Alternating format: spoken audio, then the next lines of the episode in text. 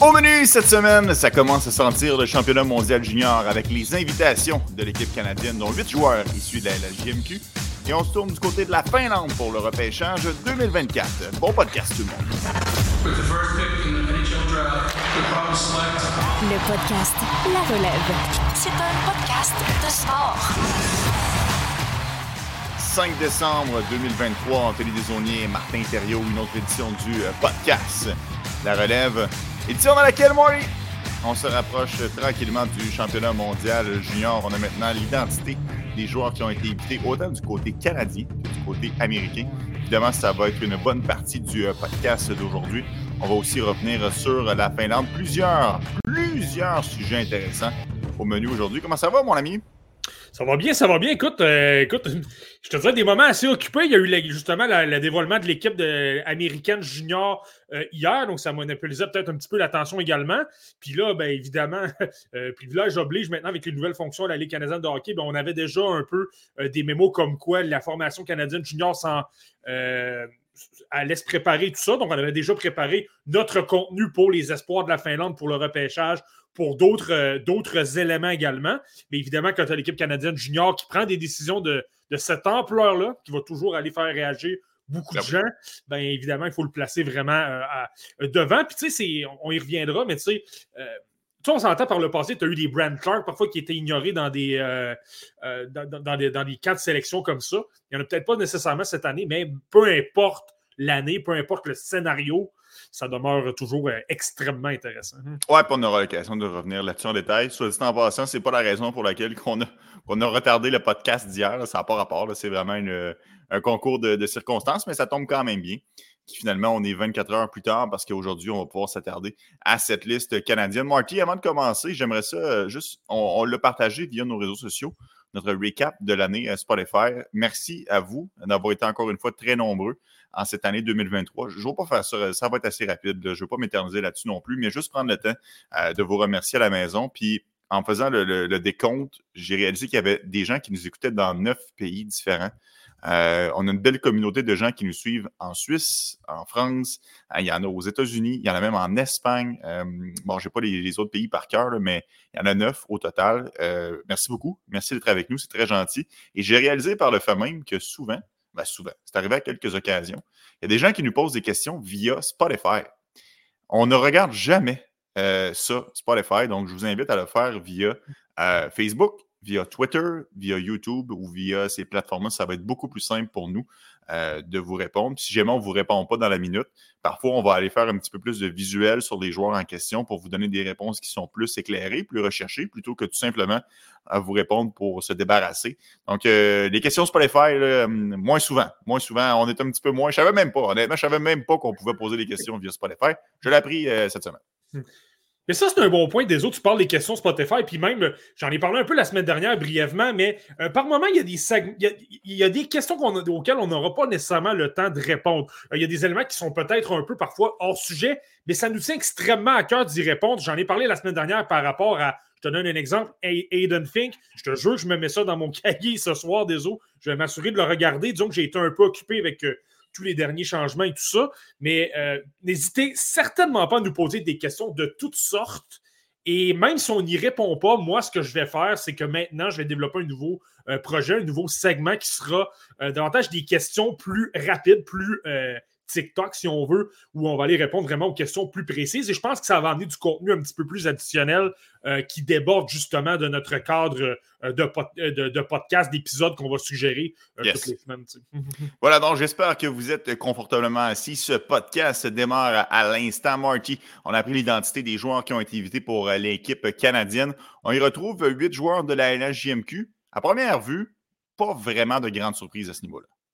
Non, pas vraiment, c'est ça. Tu regardes cette formation-là, écoute, c'est amusant parce que la semaine dernière, pour ma, chronique à BPM Sport avec euh, Jordan Boivin les mercredis soirs, j'étais justement en direct de Bois-Brillant, donc c'était un peu drôle parce que je regardais Jordan Dumais et Mathis Rousseau en personne, alors qu'à la radio, je suis en train de parler d'eux comme euh, euh, des, joueurs qui faisaient partie de ma formation potentielle dans mes prédictions. c'est assez intéressant, le désolé. Sais, si tu regardes mon. je n'irai pas nécessairement en détail, on pourra en reparler euh, tout au long de l'épisode, mais si je regarde mes prédictions à la base, pour l'équipe canadienne junior, il y a cinq joueurs seulement que j'avais identifiés comme étant dans ma formation qui n'ont pas été choisis. Et honnêtement, il y en a quatre des cinq que c'était audacieux. Je me doutais que si je sortais un peu du champ gauche, surtout les joueurs de quatrième trio des autres, tu le sais comment ça fonctionne. Tu as toujours des joueurs qui sortent un peu du champ gauche, qui ont davantage un rôle de joueur d'énergie, de frapper, euh, de rejeter la rondelle en fond de territoire, d'appliquer de l'échec avant, euh, amener vraiment un travail euh, de, joueur d'équipe qui va se donner corps et âme pour l'équipe. Puis si ça fonctionne, ça fonctionne. Si c'est peut-être un peu plus difficile que d'autres joueurs qui grimpent dans, la hiérarchie. Ben, c'est peut-être plus facile de les placer comme 13e attaquant un petit peu. Euh, dans le passé, tu as eu des Akil Thomas qui n'avaient pas nécessairement beaucoup de temps de jeu et débarqué au match de la médaille d'or, avait marqué un très gros. Ben oui! Ben oui!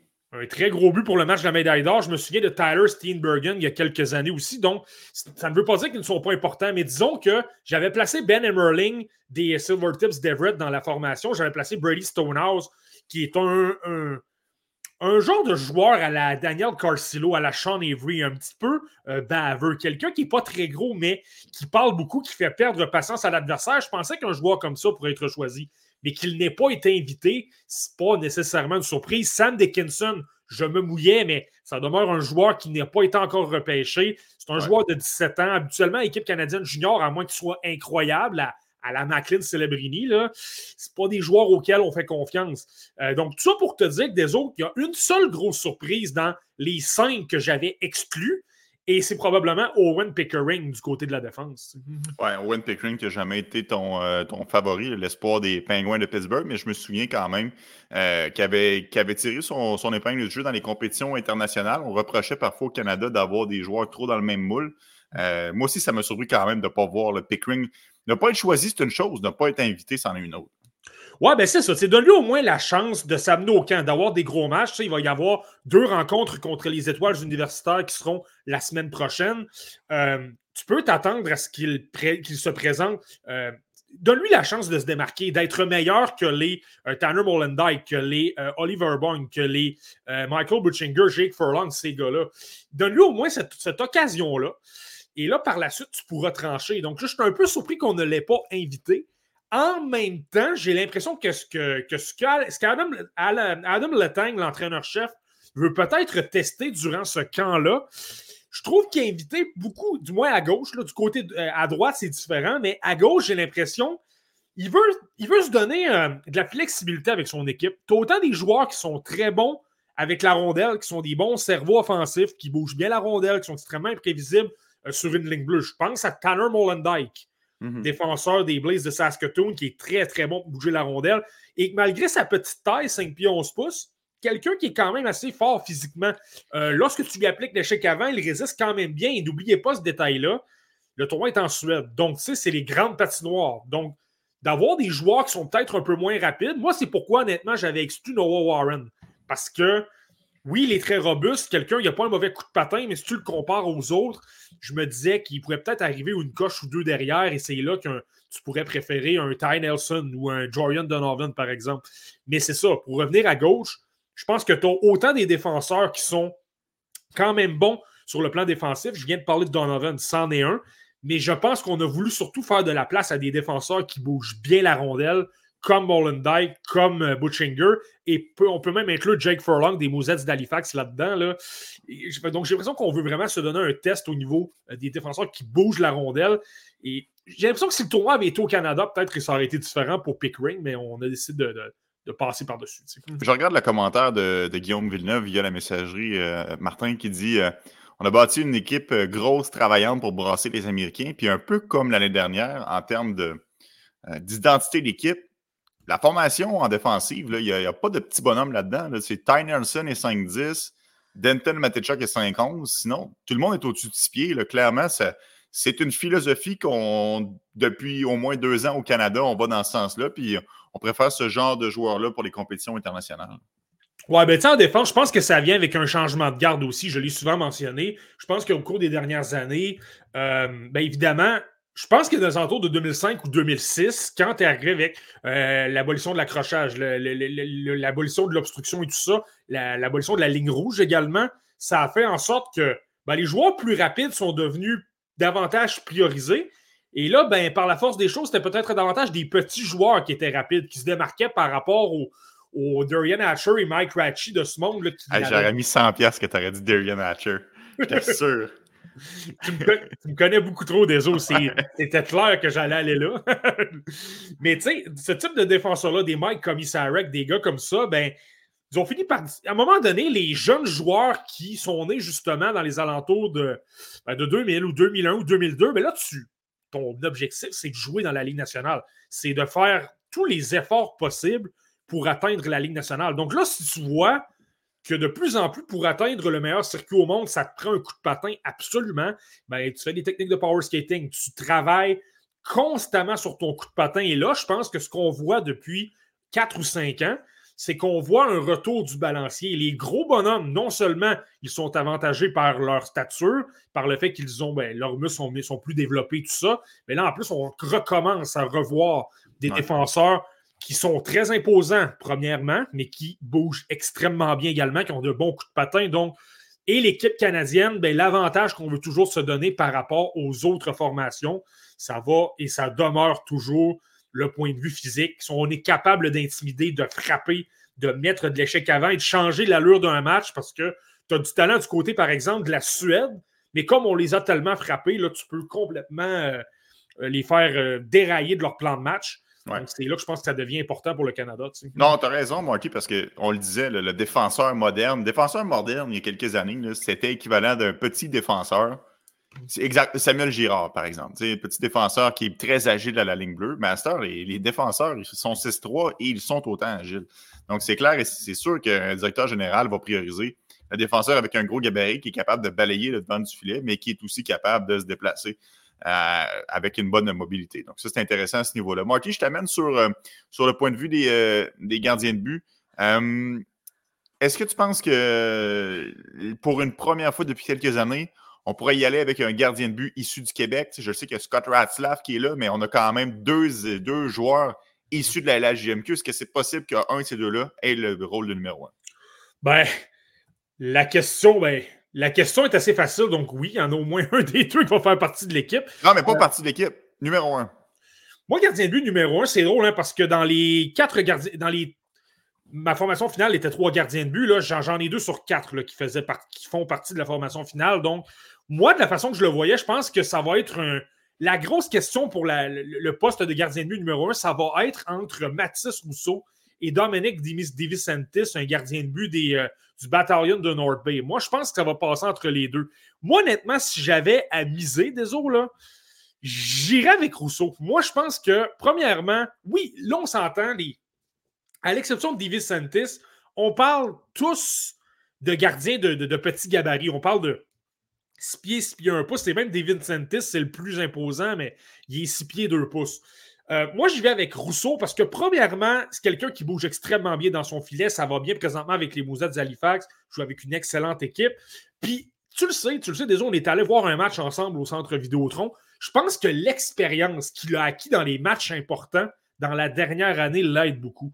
Il a eu un très gros parcours éliminatoire avec les Mousettes. S'est rendu en finale, a perdu, puis, tu sais, dans des, des, contextes où il y avait beaucoup de pression, l'attention médiatique était là. Rappelle-toi, l'an dernier, euh, c'était contre les remparts de Québec. Donc, tu avais le centre Vidéotron, tu avais le Scotiabank Center, qui sont des très gros amphithéâtres avec beaucoup de partisans, beaucoup de pression, beaucoup d'engouement dans chacune des villes, autant Halifax que Québec.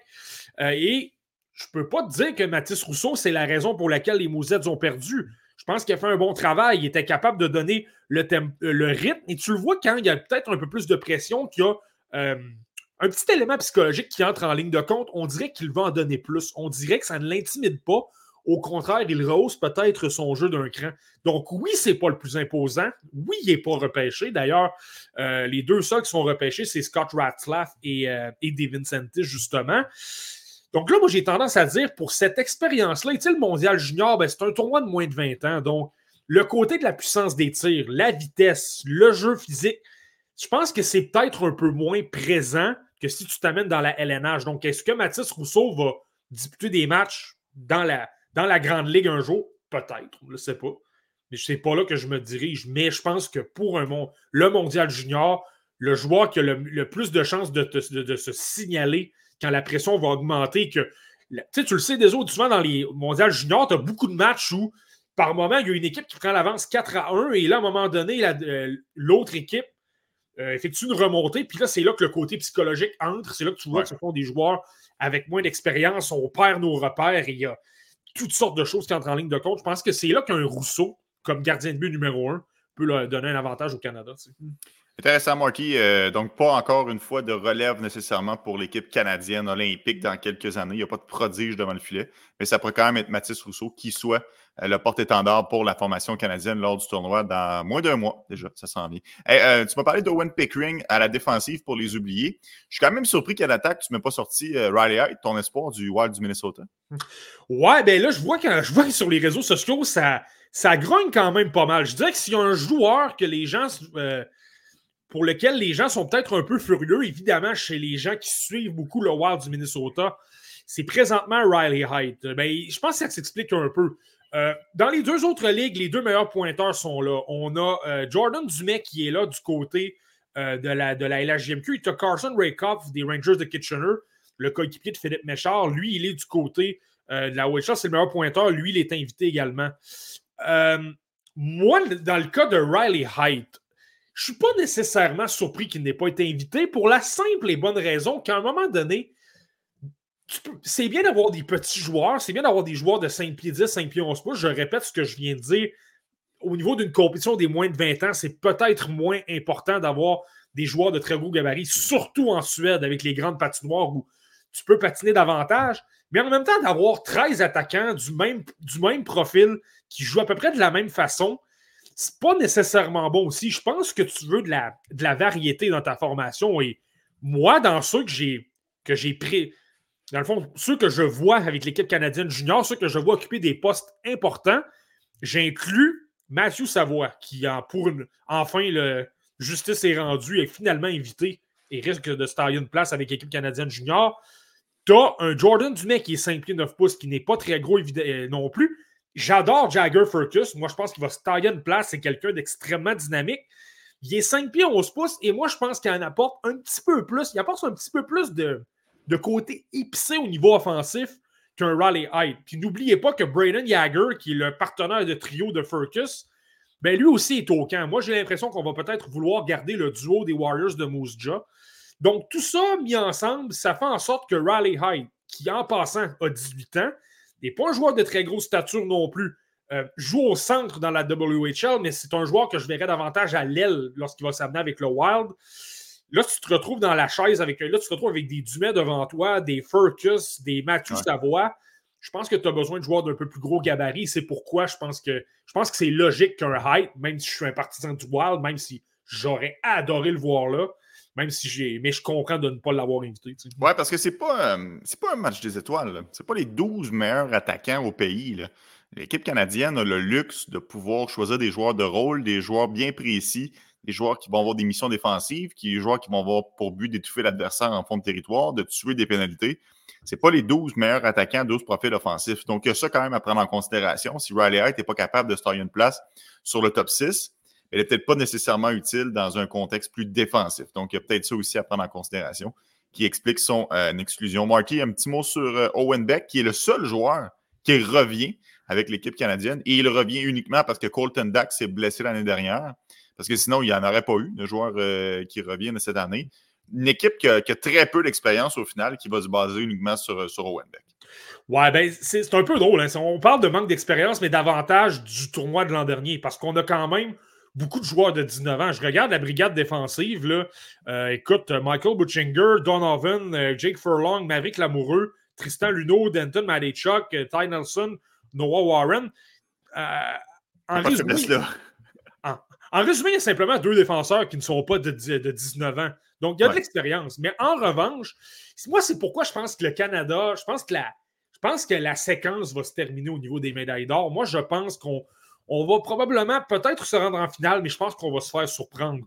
je trouve qu'il manque d'expérience, justement. Euh, tu sais, des gros joueurs, tu sais, des joueurs dominants, là, à la Connor Bedard de l'an dernier, à Alexis Lafrenière il y a plusieurs années. Euh, des joueurs que tu le sais, dès le début du tournoi, tu dis, ce joueur-là, il va vraiment faire un travail incroyable. J'ai l'impression qu'il n'y en a pas tant que ça. S'il y en a un, Et c'est là qu'Adam Letang, je pense, a la mission de le placer dans des situations avantageuses, de le placer comme premier joueur de centre, de le faire jouer euh, pendant 20, 22, 23 minutes, de lui donner toutes les responsabilités possibles. Ça doit passer, même si c'est le seul joueur non repêché, ça doit passer par, ben, évidemment, pour la première fois, par Macklin Celebrini. C'est un joueur qui a un très gros niveau d'énergie, il a un excellent coup de patin, joue très bien défensivement, une bonne vision de jeu, c'est quelqu'un qui est extrêmement imprévisible, bouge très bien avec ses hanches, capable de, euh, de manœuvrer à haute vitesse, mais justement de, garder l'adversaire sur le qui-vive parce qu'il peut se diriger d'à peu près toutes les directions. C'est quelqu'un qui a un bon tir. C'est quelqu'un qui est extrêmement complet. Et mhm. dans l'équipe canadienne, j'en vois pas nécessairement d'autres qui sont en mesure de, de, faire le travail au niveau offensif comme un Celebrity pourrait le faire. Donc, ça passe par lui. Si on veut gagner une médaille d'or, je pense que Celebrini doit être utilisé à profusion, doit lui donner beaucoup de chance. Sinon, pour le reste, là, je trouve que, oui, il y a Mathieu Savoie, c'est très bien, mais un, vrai joueur extrêmement élite, je trouve qu'il manque, quelque chose. En tout cas, si je compare aux autres pays, il y en a peut-être un ou deux qui en ont davantage que le Canada. Oui, Ouais, puis Guillaume Villeneuve, un bon point. Aussi talentueux soit-il, c'est assez rare que les 17 ans ont un gros impact. Ça prend des joueurs exceptionnels. Je pense que Celebrini est dans cette catégorie-là, mais il, doit être, il devrait être bien entouré. Évidemment, pas le seul à produire. Mais Marty, tu me fais, tu me fais une belle parenthèse sur l'expérience, puis je suis content que tu aies apporté le point. Puis c'est intéressant de voir que, euh, selon toi, le, Canada n'est pas favori pour la médaille d'or. Mais je te ramène sur Owen Beck. À quel rôle tu penses qu'il va avoir au sein de la formation canadienne? Dans le cas d'Owen Beck, des eaux, ce qui dit ben, des avantages. Je veux dire, tu ne, tu ne vas jamais tu ne vas jamais cracher sur le fait de jouer avec l'équipe canadienne junior. Je pense que s'il y a un endroit où on n'est quand même pas si mal du côté du Canada, c'est justement au centre. J'ai parlé de Celebrini. Tu as, Connor Geeky, qui est un choix de premier tour des Coyotes de l'Arizona, un gros bonhomme, 6 pieds 4 pouces, qui patine quand même bien pour, euh, pour sa taille. Euh, donc, lui, j'ai l'impression qu'il va avoir un poste, devrait être en principe le deuxième joueur de centre.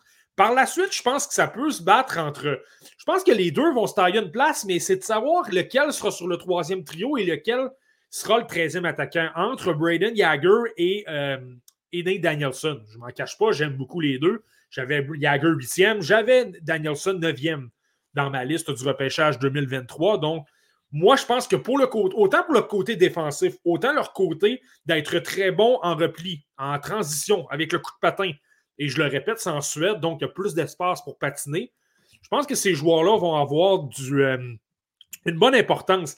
C'est là qu'un Owen Beck, j'ai l'impression que sur le côté offensif, il vient peut-être derrière les trois ou quatre joueurs que je viens de te nommer, mais Owen Beck, de la façon qu'il se comporte, de la façon qu'il comprend le jeu, qu'il se positionne bien, lui aussi, il a un très bon coup de patin. Je trouve qu'il s'est amélioré. Euh, il a développé un peu des facettes, comment s'améliorer, euh, être meilleur en zone restreinte, tu veux, dans sa prise de décision et tout ça. Et je le répète, la grande glace va peut-être l'aider à transporter la rondelle, à justement amener le jeu de transition de l'autre côté et de créer beaucoup d'occasions. J'ai l'impression qu'un Owen Beck va être appelé à jouer à peu près le même rôle que l'an dernier. au sein d'un quatrième trio, tu pourrais le placer avec. Euh, tu sais, j'ai mes petites prédictions, là, mais je ne suis pas en train de dire que c'est ce qui va arriver, mais si jamais tu le places avec un Easton Cowan, l'espoir des Maple Leafs de Toronto, ou un, je pense que pour les postes de quatrième trio, ça va probablement jouer entre Denver Barkey, qui est un attaquant des Knights of London. Tu as Owen Allard qui joue dans la, dans la OHL avec les, les Greyhounds de Sault-Sainte-Marie. Donc, tous ces joueurs-là, je pense qu'ils vont être appelés à jouer un rôle avec amener beaucoup de vitesse, beaucoup d'échecs avant, avec leur intelligence, ben, contrôler le jeu, être capable d'exploiter les zones libres. Et ben, par la suite, euh, ça, va aider en échec avant de récupérer des rondelles. Et évidemment, si on peut obtenir un peu de points de, temps à autre, ben, on ne va pas cracher là-dessus non plus. Ouais, puis il y a no shame d'être un joueur de quatrième trio puis d'avoir un rôle et de contribuer à sa façon. C'est pas tous les joueurs qui sont appelés à être des bombes offensives dans ce tournoi-là. Puis Owen Beck, ça reste un choix de deuxième tour, oui, 33e, mais quand même un choix de deuxième tour. Et de juste participer à l'équipe canadienne junior, c'est excellent pour son développement. Est-ce que tu penses qu'il va être capitaine, Marty, en, en 5 secondes? Euh, c'est une excellente question. Euh, je pense que tu Je pense que tu n'as pas vraiment le choix. Euh, c'est le seul qui revient. On le sait à quel point il a du leadership. C'est quand même quelqu'un qui travaille bien, a eu de l'expérience dans les. Autant au Mondial Junior que dans les séries l'an dernier avec les Peas de Peterborough. L'expérience de la Coupe Memorial, ça l'aide aussi. et ben c'est ça. Je pense qu'on le voit, c'est quelqu'un qui est déterminé. C'est quand même quelqu'un qui a une bonne attitude, travaille bien, un bon effort, s'implique dans les deux sens de la patinoire. Donc, pour toutes ces raisons-là, ouais, je pense que c'est logique. Euh, puis, tu sais, il manque de joueurs qui reviennent aussi. Donc, je pense que ça va jouer entre lui ou Tristan Luneau, mais je vais donner un avantage à Beck parce que je pense qu'il y en a peut-être un petit peu plus qu'un Tristan Luneau. Intéressant, Marky. Alors voilà, ça fait le tour pour la formation canadienne. On va regarder un petit coup d'œil aussi du côté des Américains parce qu'il y a quand même quelques sujets intéressants pour nous. Bon, pendant qu'on parle d'Owen Beck, je vais rester chez les espoirs du Canadien. Deux espoirs à très haut profil sont avec les Américains cette année. Évidemment, je fais référence à Lane Hudson, mais aussi au gardien de but, Jacob Fowler. Ouais, ben, je pense que dans les deux cas, il n'y a pas énormément de surprises. Premièrement, ben, Lane Hudson. Et là, quand je parlais d'une équipe, j'ai fait exprès un peu de ne pas le mentionner. S'il y a une équipe que je vois parmi les favorites pour la médaille d'or, c'est pourquoi je ne la donne pas au Canada, c'est du côté des États-Unis. L'an dernier, je ne les plaçais pas là parce qu'on avait beaucoup de joueurs de 18 ans. Euh, Jimmy Snuggerud, Cutter Gauthier, Logan Cooley était là l'an dernier. Euh, il manquait d'expérience et je me disais, ils doivent bâtir leur expérience, ils doivent euh, ben, premièrement, prendre du gabarit, prendre un peu d'expérience et tout ça. Et l'an prochain, ce sera une autre histoire. Je pense qu'on va les voir. Euh, je me disais, je pense qu'on va les voir parmi les favoris pour la médaille d'or. Mais là, voilà. Évidemment, là, tu as un Cooley qui est maintenant dans la Ligue nationale de hockey, à moins d'une très grosse surprise, ne sera pas là. Euh, ça fait en sorte que tu as beaucoup de joueurs de 19 ans avec l'équipe et Lane Hudson, ben, c'est quelqu'un qui revient. Tu n'as pas le choix, c'est l'un des vétérans, c'est l'un des, euh, si je ne me trompe pas, il y a lui, Ryan Chesley, qui reviennent. Et, c'est pas mal ça. Donc, c'est sûr qu'un Lane Hudson, avec les statistiques qu'il présente, euh, le fait que c'est en Suède, je le répète, mais c'est les grandes patinoires. Lane Hudson va pouvoir euh, profiter davantage des espaces libres devant lui pour manœuvrer encore plus avec la rondelle, ce qui, est clairement sa force. Ben, je pense que ce n'est pas une surprise de voir que Lane Hudson va clairement avoir un rôle euh, je pense que ça va jouer entre Lou Seamus Casey, peut-être même Zev Bouillon, qui est le, le seul espoir du repêchage 2024 dans ce repêchage-là. Pour les Américains. Pardon? Pour les Américains. Pour les Américains, oui, oui, pas pour les autres, pas pour les pays en général, pour les Américains. Mais tout ça pour dire, je pense qu'avec l'expérience, par le fait qu'il était là dans dernier, euh, je pense qu'un Lane Hudson part avec une longueur d'avance pour euh, occuper le rôle de probablement, probablement défenseur numéro un de l'équipe. Est-ce que tu penses que Marty euh, Lane Hudson pourrait obtenir une distinction de genre défenseur du tournoi? Euh, c'est une bonne question. Euh, je pense que c'est possible. Honnêtement, je, le mettrai dans les candidats. On, va devoir repenser à ça. C'est sûr qu'on va avoir un épisode en prévision du Mondial Junior ou comme à l'habitude, on ne va parler que de ça. On va parler des, des 10 formations, tous les gros joueurs à surveiller. Mais à, chaud comme ça, j'ai l'impression que oui, je pense que Glenn Hudson va, faire partie de l'équipe d'étoiles du tournoi parce que justement, son côté offensif, sa créativité, le fait qu'il va y avoir beaucoup plus d'espace contre des joueurs, je le répète, mais moins gros, moins talentueux qu'au championnat mondial, par exemple, où il a joué avec les. Ça, c'est un, aspect qui l'aide aussi. Le fait d'avoir vécu le championnat mondial l'an dernier contre des joueurs de la LNH qui sont plus rapides, qui ont une meilleure exécution sur une grande patinoire également je pense que Lane ça lui donne un autre avantage. Donc, euh, ouais, je pense que. je vais étudier la question, mais je pense que sur une équipe d'étoiles, ça se peut très, très bien. Oui, puis on aura l'occasion, évidemment, de se replonger dans tout ça lorsqu'on connaîtra la formation de la Suède, la formation de la Finlande, etc. En vue du tournoi Marquis. L'autre question intéressante chez les espoirs du Canadien. Est-ce que Jacob Fowler va être capable de déclasser Trey Augustine pour le poste de numéro un, selon toi, pour les Américains?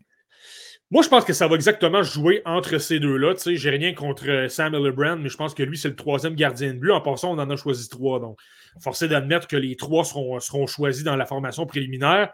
Euh, je pense que je donnerais une longueur d'avance à Fowler parce que, pas, qu'Augustine n'est pas bon, là, je, l'ai placé devant, lui, devant Fowler dans ma liste de très peu. Je te rappelle, Augustine était 62e, je ne me trompe pas, Fowler 65. Donc, Mais un à l'expérience quand même.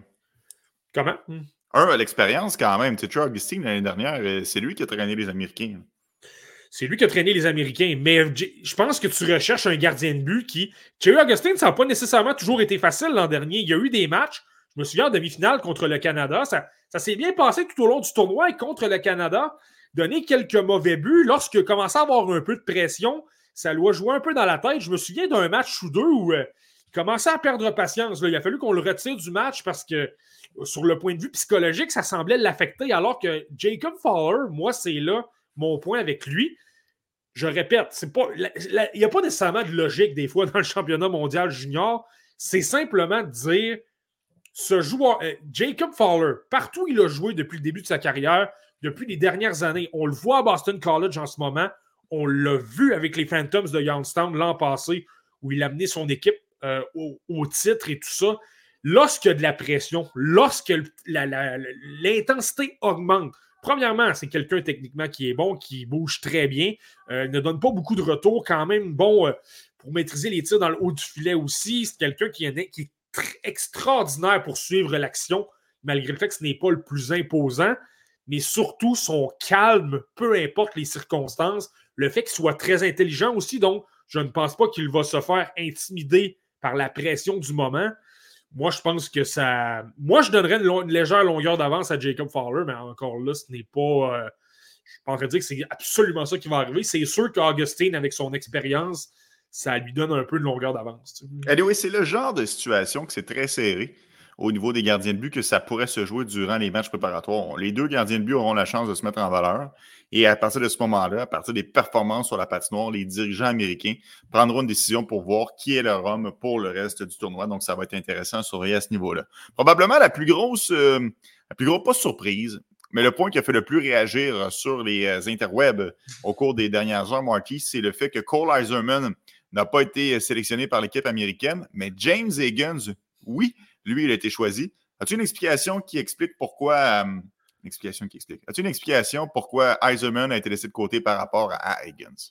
Écoute, j'ai une hypothèse. Je ne suis pas en train de dire que c'est assurément ça. Probablement que si je parlais aux responsables de, USA Hockey, j'aurais un autre point de vue, mais moi, j'irais de la façon suivante. Je pense qu'on y est allé avec la composition de l'équipe. On vient de le mentionner, il y a beaucoup d'expérience au niveau des Américains. Il y a surtout de l'expérience à l'attaque et on parle d'attaquants qui sont capables de jouer à l'aile et qui sont surtout d'excellents tireurs qui ont quand même du gabarit. Euh, quand je mentionne ça, des autres, je pense surtout à Cotter Gauthier. On s'entend, lui, ça risque d'être le meilleur attaquant de l'équipe américaine, un, excellent candidat pour faire partie de l'équipe du tournoi et peut-être même joueur par excellence. Je pense que c'est de loin le joueur le plus talentueux qui va s'amener au tournoi. Euh, par la suite, tu as Jamie Snuggerud. J'ai souvent mentionné à quel point j'adorais ce joueur-là.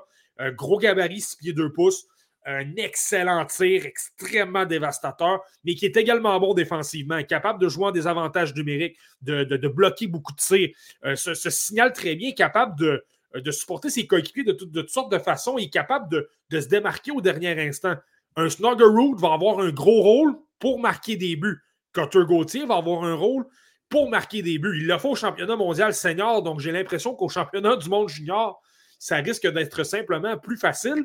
Tu as Ryan Leonard, qui évidemment, lui, revient avec le fameux trio euh, composé de Will Smith et de, euh, de Gabriel Perrault.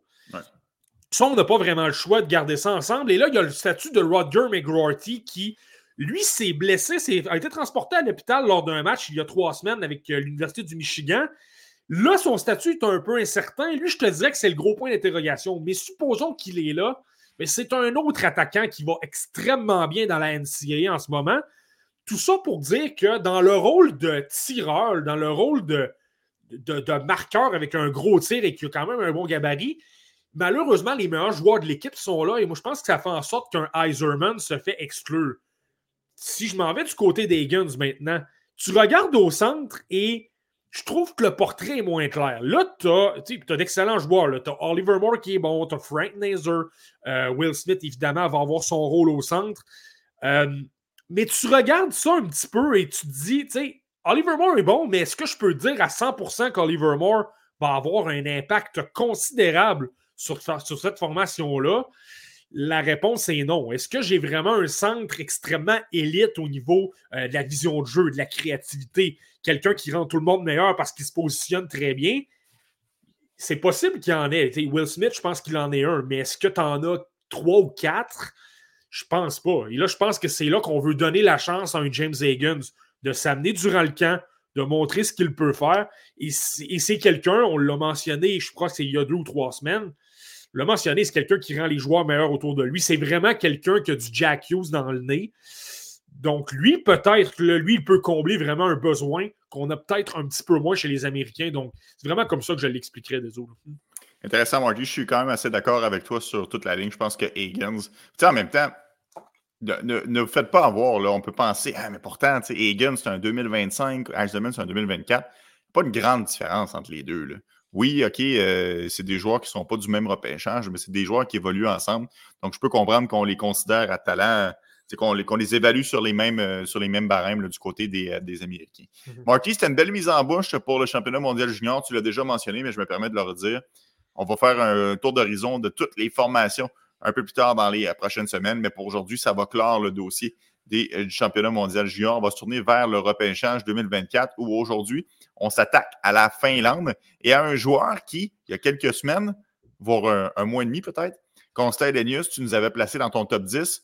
Est-ce qu'il a gagné des points, Marty, depuis ce temps-là? Euh, il a gagné des points. Honnêtement, là, Constant c'est quelqu'un qui. J'avais hâte d'en parler des autres. J'avais hâte parce que présentement, euh, on le sait, il y a toujours des espèces de vagues dans le monde des espoirs. Parfois, on parle énormément. Sais, j'ai parlé de Zev Bouillum la semaine dernière. Je viens d'en parler brièvement parce qu'il fait partie de, euh, de la formation préliminaire américaine. Il y a des joueurs par moment, c'est ça, tu n'en entends pas vraiment parler. Puis là, à un moment donné, il y en a un, que ce soit Cam Robinson ou euh, euh, Scott Wheeler de The Athletic, ou parfois c'est même nos amis du TSH podcast, Mathieu Paradis, Pascal Lapointe, Simon Servant, Seb Gagné, qui vont. Je, je les salue s'ils nous écoutent. C'est toujours très intéressant de, les écouter. Parfois, ils ramènent des sujets sur le tapis. Et là, ben, on dirait que depuis une semaine ou deux, c'est Consta Elenius. Et je peux comprendre parce que Elenius, des eaux, je suis allé voir ses statistiques, on parle de quelqu'un depuis l'an dernier, pas simplement cette saison, l'an dernier, n'a pas joué de match dans la, euh, dans, la Ligue finlandaise des moins de 20 ans, n'a joué que dans la Liga avec l'équipe de Yukurit. Et dans le cas de Consta Elenius, ben là, présentement, écoute, je te donne ses statistiques, il a 19 points en 26 matchs. C'est assez impressionnant. On parle d'un joueur qui n'est pas un late, donc quelqu'un qui est né et qui est assez jeune. Il est né en mai 2006. C'est impressionnant. Présent. Et, en plus, dernièrement, disons qu'il a commencé, euh, commencé la saison peut-être un peu plus timidement, mais dernièrement, ça va très bien. Il a été blanchi à ses deux derniers matchs, mais dans les 12 matchs précédents, c'était 14 points. C'était une séquence de 14 points sur 12 rencontres. On s'entend, là, et je, le répète, un joueur de 17 ans qui joue contre des hommes, contre des anciens de la LNH par moment dans des équipes, c'est franchement impressionnant. Là, c'est pourquoi tu as plusieurs intervenants qui commencent à dire on pense que Consta Elenius, c'est quelqu'un qui a un potentiel pour pas simplement faire partie du top 5 de ce repêchage-là, mais être assurément quelqu'un qui peut faire partie du top 5 qui est extrêmement dominant. Et c'est de la façon qu'il joue aussi. Constant Lenius n'a pas énormément, il n'a pas vraiment de faiblesse. Premièrement, c'est quelqu'un qui joue au centre. Donc, tu le sais à quel point je dis souvent que les assignations défensives, comment te replier, comment supporter tes défenseurs, comment aider aux relances, transporter la rondelle d'un bout à l'autre, pour un centre, c'est toujours beaucoup plus difficile que pour un ailier. Mais lui, il le fait très bien. Il se replie bien, il met beaucoup de, pression, il comprend très bien, il a un niveau d'intensité qui est extrêmement élevé.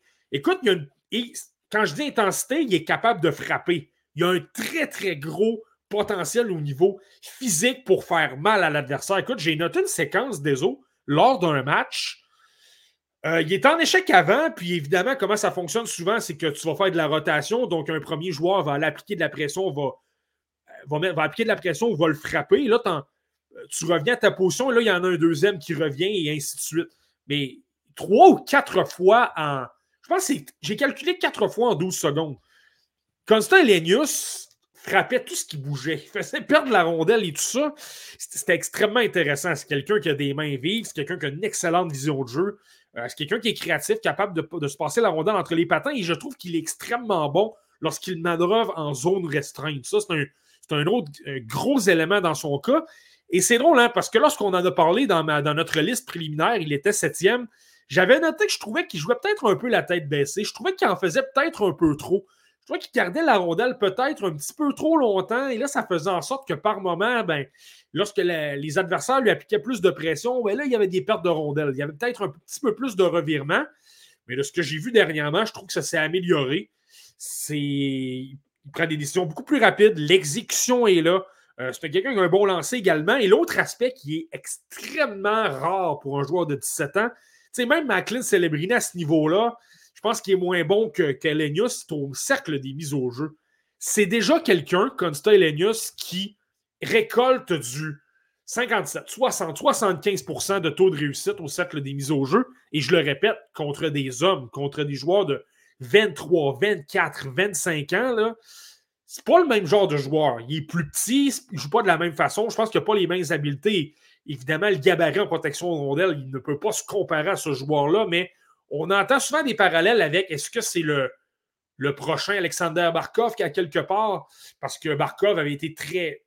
avait produit beaucoup à 17 ans. Ça, il y a eu Patrick Liney, mais ce n'était pas un joueur de centre. ça n'a pas vraiment été reproduit depuis. Donc, euh, à ce niveau-là, c'est là que je te dis que c'est intéressant comme Talionus d'avoir un centre de 17 ans qui est dominant. Et, sais, lui, surveiller là, on, on vient de parler du mondial junior pour le Canada et les États-Unis. Lui, Constant Elenius, il, vient, il a disputé le tournoi des cinq nations euh, avec l'équipe des moins de 20 ans, donc pas des moins de 18 ans. Et ça a été le meilleur joueur de l'équipe. Donc, moi, je pense qu'on peut non seulement le voir au mondial junior, mais il peut avoir un rôle quand même assez dominant. Et s'il obtient beaucoup de responsabilités, ça va très bien au mondial junior, euh, tout est possible pour lui. Là, c'est là que tu n'as pas le choix de dire écoute, je le place devant. Je peux même aller jusqu'à dire peut-être devant un, un Cole dans ce groupe-là parce que si tu es, si très bon au mondial junior, ça vaut pour, euh, ça vaut pour beaucoup, je pense. Wow! Intéressant, Marty. Mm. Très intéressant, ça, ça va faire réagir cette euh, déclaration-là. Pas de doute là-dessus. Euh, écoute, évidemment, le Canadien sort d'une belle victoire hier face au Kraken de Seattle, mais si on regarde l'image globale, la big picture, je m'attends à ce que cette équipe-là repêche peut-être entre le quatrième et le septième rang. Est-ce que Constelenius pourrait être une belle addition, euh, considérant les autres joueurs disponibles, évidemment, pour l'organisation du Canadien? Parce qu'un centre droitier intelligent, il me semble que ça, serait pas mal avec l'équipe. J'irais même plus loin des autres. C'est drôle que tu me parles du sujet de, ça parce que là, lorsque je le regardais, je me posais justement la question. Euh, je tu sais, Nick Bovrov, depuis deux, ça fait maintenant deux ans qu'il est à la, tête du. il repêche en Europe. Il repêche en Europe, exactement. Donc, tu sais, il a choisi Juraj Slavkovski en Finlande, justement. Choisi Ravid Reinbacher en Suisse. Il y a une petite tendance à voir le côté européen. Je l'ai déjà mentionné, je pense que c'était à BPM Sport des eaux. J'avais mentionné à quel point il semble. Puis tu regardes même ses antécédents avec les Rangers de New York, que ce soit Lias Anderson, que ce soit Vitaly Kravtsov, que ce soit euh, Philippe Itil, il semble affectionner les joueurs qui ont de l'expérience chez les professionnels contre des hommes et qui se débrouillent bien contre des hommes. Donc là, lui, dans le cas de Consta il va peut-être arriver et se dire lequel je prends entre Caden Lindstrom, qui joue avec les Tigers de Minnesota, qui est beaucoup plus gros, qui est plus physique, je pense, qui a d'énormes talent également, mais qui ne joue pas contre des hommes, alors qu'Elenius, lui, tu le sais très bien, il joue contre des anciens de la LNH et non seulement ça se passe bien, mais il est même dominant au point d'être l'un des meilleurs joueurs de la Ligue finlandaise au complet. Moi, j'ai le goût de penser que c'est un joueur qui peut être dans. Je pense qu'au mois de mai ou au mois de juin, là, Consta Lenius, on va en parler. Euh, on va parler chaque semaine dans nos épisodes, puis euh, ça va devenir le gros débat. Est-ce qu'on prend Elenius ou est-ce qu'on prend Ivan Demidov, qui est bourré de talent en Russie? Ah, tu connais déjà la réponse à cette question-là. évidemment, évidemment, désolé, mais euh, honnêtement, si j'avais, si à te parier, désolé, le 5 décembre 2023, qui sera le choix des Canadiens? Supposons qu'on est dans le top 5, puis évidemment, on ne connaît pas l'ordre. Moi, j'ai le goût de penser qu'un Consta Elenius, ça pourrait être le choix, le, choix du tricolore. Alors, de vous entendre à la maison, si vous avez envie de réagir, vous pouvez le faire maintenant via la plateforme YouTube en direct ou encore sous les posts Facebook et, Twitter, puis on va prendre le temps de vous lire puis d'interagir avec vous. Seriez-vous satisfait en date du 5 décembre 2023 si jamais le Canadien mettrait la main sur Consta et Leminus, disons au cinquième ou au sixième rang du euh, prochain repêchage. Bon, merci Marky pour ça, c'est intéressant. Toujours le fun de rêver un peu au mois de juin puis de se dire que le repêchage s'en vient. Mais bon, on a le championnat mondial junior à se mettre sous la dent d'ici là. C'est quand même euh, pas si mal. Euh, je t'amène du côté de Emile Hemming, Marty un beau talent brut qui est encore à polir. Ouais, lui, il est intéressant, Emile Heming. C'est drôle, hein, parce que euh, là, on parle énormément d'Elenius, mais c'est quand même pas si mal non plus pour Emile Heming. Il a commencé la saison, lui, appartient au TPS Turku. Il a commencé la saison dans la Ligue finlandaise des moins de 20 ans, puis honnêtement, pour avoir observé les matchs, il a fracassé cette ligue-là. Là, 15 points en 8 matchs. Il était dominant, il décochait. lui, c'est son tir. Clairement, sa qualité, pensez à Joachim Kemmel il y a deux ans, mais en plus imposant, là, on est à peu près dans les mêmes, euh, dans les, dans les mêmes configurations. C'est quelqu'un qui a un tir très lourd, qui.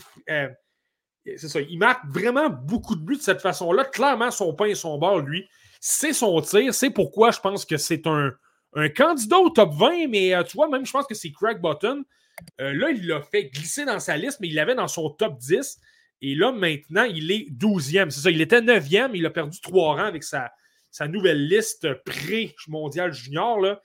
Lui aussi, c'en est un que je ne serais pas surpris de le voir avec l'équipe finlandaise. Il était sur le premier trio avec Elenius euh, au tournoi des cinq nations des moins de 20 ans. Là. Il était avec un autre L'autre espoir, lui, je pense qu'on ne le choisira pas. C'est un joueur de 17 ans, Topias Ininen, mais, euh, mais Heming a été très bon. Et lui, c'est ça le point. Donc, c'est quelqu'un qui, a un bon, qui a un bon tir, il a un excellent coup de patin et le gabarit l'aide. Donc, lorsqu'il est dans les coins, même dans la Liga finlandaise, on voit qu'il lutte, on voit qu'il est quand même impliqué, il est quand même dans les batailles. Lui, je pense que ce qui est, ce qui est important de mentionner, oui, c'est un marqueur. Des fois, tu peux te penser qu'il n'est pas nécessairement impliqué, mais lui, il se replie quand même. C'est quelqu'un qui travaille excessivement fort pour revenir euh, appuyer ses défenseurs, euh, pour couvrir ses pointes. Euh, par moment, peut-être même un petit peu trop, mais c'est ça. Par moment, il peut peut-être se faire aimanter, il va peut-être se faire sortir un petit peu du jeu, mais tu ne peux pas lui reprocher son niveau de compétition. Il abandonne vraiment jamais et je pense qu'au moins avec son, son désir de vouloir s'améliorer, et moi je trouve qu'il y a une amélioration depuis le début de la saison, notamment au niveau de ses prises de décision. Je trouve que c'est un peu mieux. Moi, c'est peut-être sa grosse lacune par moment, c'est ça. Je questionnais beaucoup son niveau de son sens du hockey au début de la campagne. C'est encore un point d'interrogation, mais je trouve que ça s'est quand même amélioré un peu. Il a tendance à garder la rondelle peut-être un peu trop longtemps. Le, le, bon vieux terme qu'on va utiliser, c'est le bon vieux mangeur de puck, si tu veux, garder la rondelle longtemps. Euh, plutôt que d'utiliser ses coéquipiers, d'avoir une option de passe autour de lui, il veut tellement marquer qu'on dirait qu'il la garde. Il tente de déjouer les adversaires. Là, la garde trop longtemps et puis malheureusement, ben là, tu perds la rondelle. C'est là, tu sais, peut-être que le. Tu sais, il est gros, hein, Emile Heming, quelqu'un qui est physique, quelqu'un qui est 6 pieds 2 pouces quand même, 196 euh, livres, donc il y a déjà le, physique de l'emploi. C'est peut-être là que ça lui. Euh, pas que ça lui nuit, mais il veut tellement se à son physique que là, ben, il va perdre la rondelle et ça n'aide pas nécessairement euh, l'adversaire. Mais au moins, le côté intensité là, et c'est ça, comme je dis, c'est quand même quelqu'un qui se positionne bien aussi lorsqu'il n'a pas la rondelle pour se créer des ouvertures, pour aller se libérer, pour aller appuyer le, porteur de la rondelle, puis au dernier instant, aller se libérer pour obtenir, par exemple, un, tir sur réception. Et je le répète, il a un, excellent tir. Donc, je pense que dans le cas de dans le cas d'Emile Heming, vraiment, un beau projet. Vraiment, je pense que c'est un, gars top 20 et je le répète, ça va pas au même rythme que parce que ça, c'est incroyable, mais il a quand même 5 buts en 24 matchs pour 7 points avec le TPS sur coup, c'est quand même pas rien. Ouais, un joueur qui avait été quand même dominant au Linka Gretzky puis qui a un excellent à lancer des poignets. Il va être intéressant à surveiller Emile euh, Hemming. Il y a plusieurs personnes qui ont réagi via Constellenius. C'est le cas de Tace, je ne sais pas si je le présume, je le mentionne mm. comme il faut, mais Lenius portait le casse d'or de son équipe, ce qui est assez rare pour quelqu'un de 17 ans. Ça avait été le cas aussi de Joachim Kemmel il y a cela deux ans, si vous vous euh, souvenez bien. Marty, est-ce que tu as quelque chose d'autre à rajouter sur MLMing ou on enchaîne? Non, je dirais que c'est pas mal ça. Je pense que ça fait pas mal le tour. C'est vraiment de mentionner qu'il euh, y, a un très beau profil chez les professionnels. Il joue très bien. Euh, c'est drôle parce qu'on parlait beaucoup de Brad Lambert dans les dernières années. De, je te rappelle qu'Emel, ça allait très, très, très, très bien au début de la saison de son année de repêchage. Puis ça avait franchement diminué pas mal par la suite. C'est un petit peu la même chose dans le cas d'Emile Heming, mais il est plus imposant. Euh, je, te le dis, je pense qu'on va le voir au Mondial Junior lui également. Est-ce qu'il va avoir un gros rôle? Peut-être pas. Mais je pense qu'il va, euh, va être appelé à avoir du. Tu sais, son tir est tellement une, gros, une grosse arme offensive. Je pense que tu, ne, tu, serais fou de ne pas en profiter, surtout que c'est en Europe. Oui, ça c'est sûr et certain qu'il devra se signaler. Je suis convaincu qu'il va le faire et que plusieurs partisans vont tomber en amour avec lui. Un peu plus tôt dans le podcast, Margie, je parlais du défenseur moderne qui était à l'époque de cela, mettons, 5-7 ans, le petit défenseur mobile que les, que les équipes voulaient s'arracher.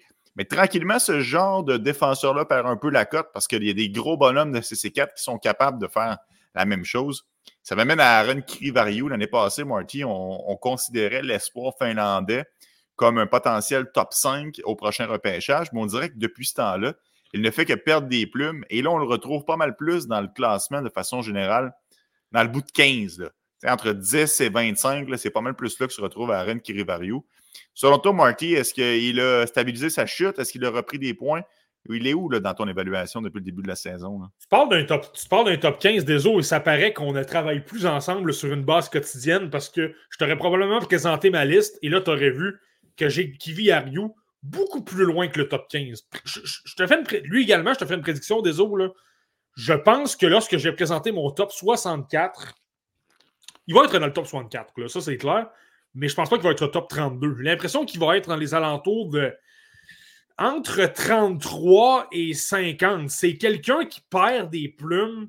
Entre 33 et 50? Moi, j'ai l'impression qu'il va glisser. En fait, il commence déjà à glisser. Il est tout juste dans mon top 32, mais pas de, pas de, très, très peu. Et c'est quelqu'un qui a une grosse chute. Et on dirait qu'il n'y a rien pour lui présentement non plus. Donc, je pense que la pente est descendante. Il y a, énormément de, questions à son endroit. Là. Moi, c'est quelqu'un qui me fait très peur, Aaron Kiviariou.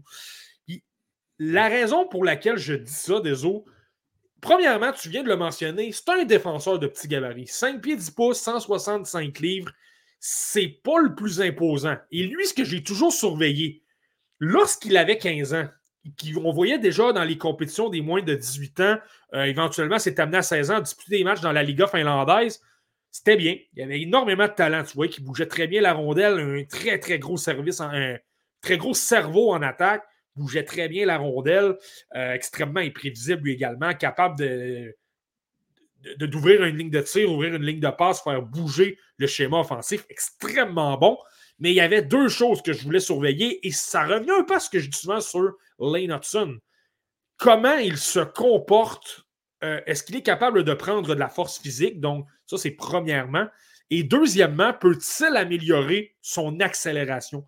son explosion surtout, c'est ces deux ou trois premières enjambées pour se créer de la séparation avec les joueurs en échec avant. Là. Moi, c'est le côté que je voulais surveiller dans le cas de Kivi Et la réalité, c'est que depuis deux ans, je trouve qu'il n'y a pas énormément de progression. On s'entend le jeu offensif, il là, c'est un virtuose. Mais le reste de son jeu, je trouve qu'il n'y a pas énormément de progression. Je trouve que c'est resté à peu près pareil. Le côté explosion me fait peur et ça fait en sorte que lorsqu'il euh, est mis sous pression dans sa zone, moi, je vois énormément de problèmes. Il commet beaucoup de revirements, il rejette la rondelle un peu n'importe où. Ça fait en sorte qu'au lieu d'avoir une bonne relance, parce qu'il y a un bon coup de patin, euh, pas un bon coup de patin, mais il y a une bonne vision, capable de. Euh, il y a une bonne première passe, capable de, capable de transporter la rondelle et de, vraiment aider les relances, tout ça. Mais encore faut-il qu'il ait le temps pour le faire. Lorsqu'il a le temps, il n'y a pas de problème. Mais lorsqu'il est mis sous pression, là, il panique. Il remet, il remet la rondelle un peu partout.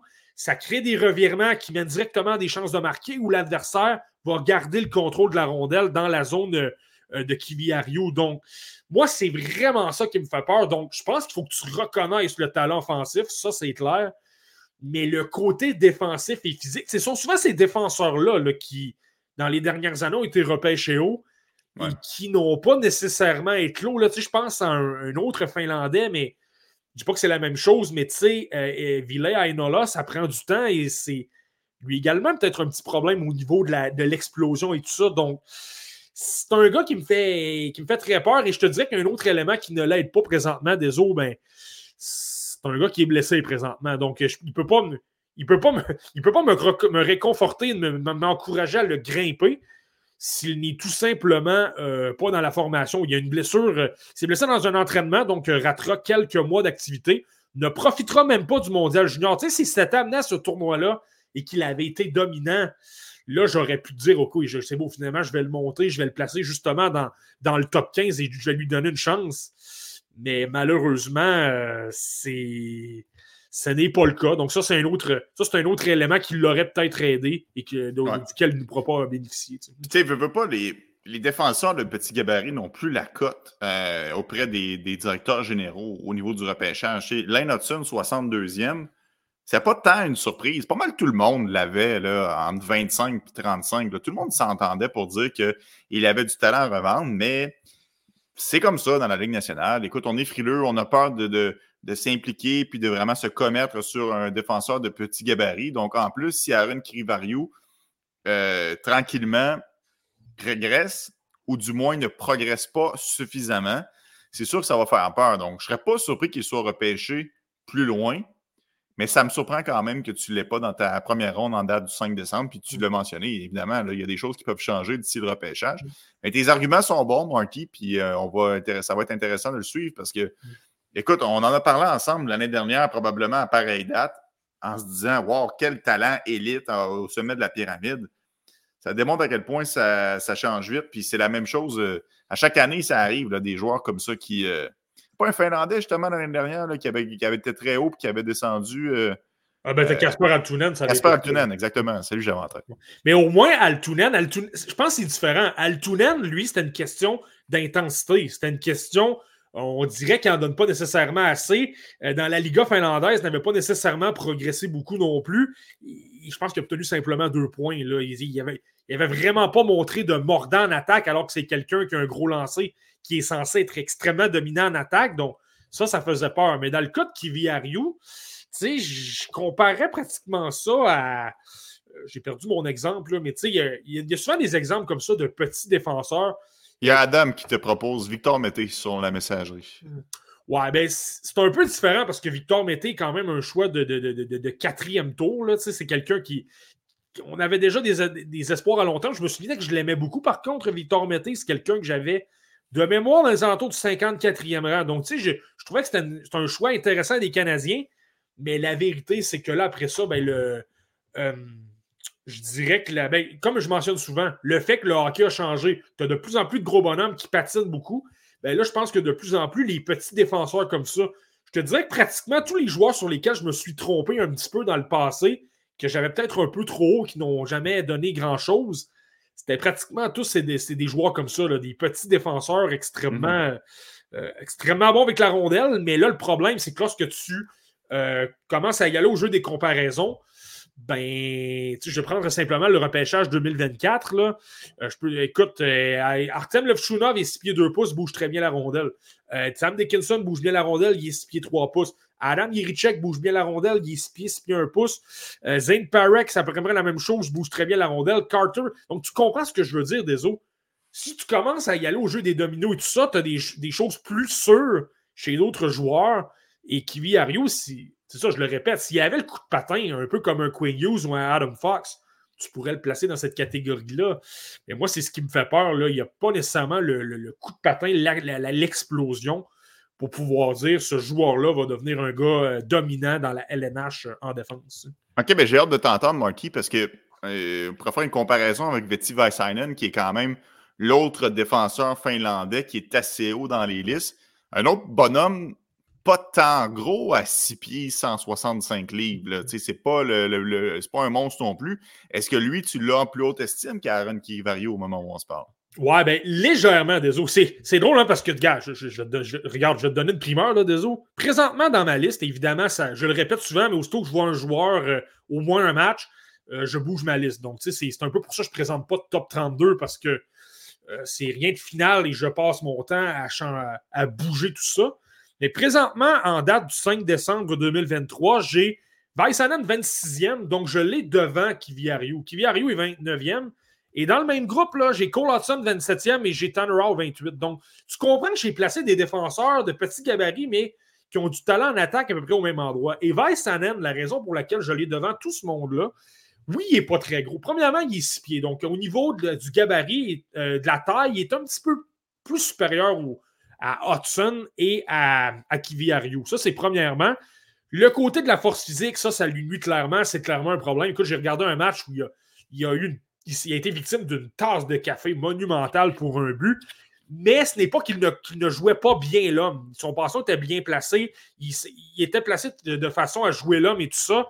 Mais là, malheureusement, le fait qu'il soit un peu moins euh, imposant physiquement, moins fort, clairement, ça lui a nuit. Moi, ce que ça me laisse penser, c'est que s'il peut prendre un peu de masse musculaire et de force physique, ben, ça va l'aider dans le futur. Mais le gros élément dans le cas de Veti Baisanen par rapport à, à Kivi j'ai mentionné que Kivi Ariou, lorsqu'il était mis sous pression, il y avait beaucoup de problèmes. Dans le cas de, de, de lui, c'est le contraire. Je trouve qu'il prend des décisions rapides. Je trouve qu'il est capable de tourner sur lui-même. Il a une bonne vision périphérique. Il joue quand même la tête assez haute. C'est quelqu'un qui repère beaucoup euh, ses coéquipiers, qui est excellent en relance de cette façon-là. Il pivote très rapidement sur lui-même et lui, il a une bonne force d'accélération aussi. Je trouve que les deux ou trois premières enjambées sont meilleures dans son cas. Et il donne un premier élan et là, par la suite, une bonne première passe ou euh, tout simplement transporte la rondelle de, de l'autre côté. C'est pas nécessairement le joueur le plus spectaculaire, euh, Veti Il, est, capable d'envoyer la rondelle au filet. C'est quelqu'un qui bouge bien aussi, capable d'être trompeur euh, en zone adverse, notamment en avantage numérique. C'est pas, euh, pas Cole Hudson, par contre, à ce niveau-là. Il est peut-être moins spectaculaire, mais au moins, ce que je vois, c'est que le côté efficacité et surtout l'exécution, je le mentionne souvent des autres, je pense que le, point le plus important pour un petit joueur, s'il est capable de, jouer dans la LNH, c'est que tu prends des décisions rapidement. Est-ce qu'on va être capable de te frapper?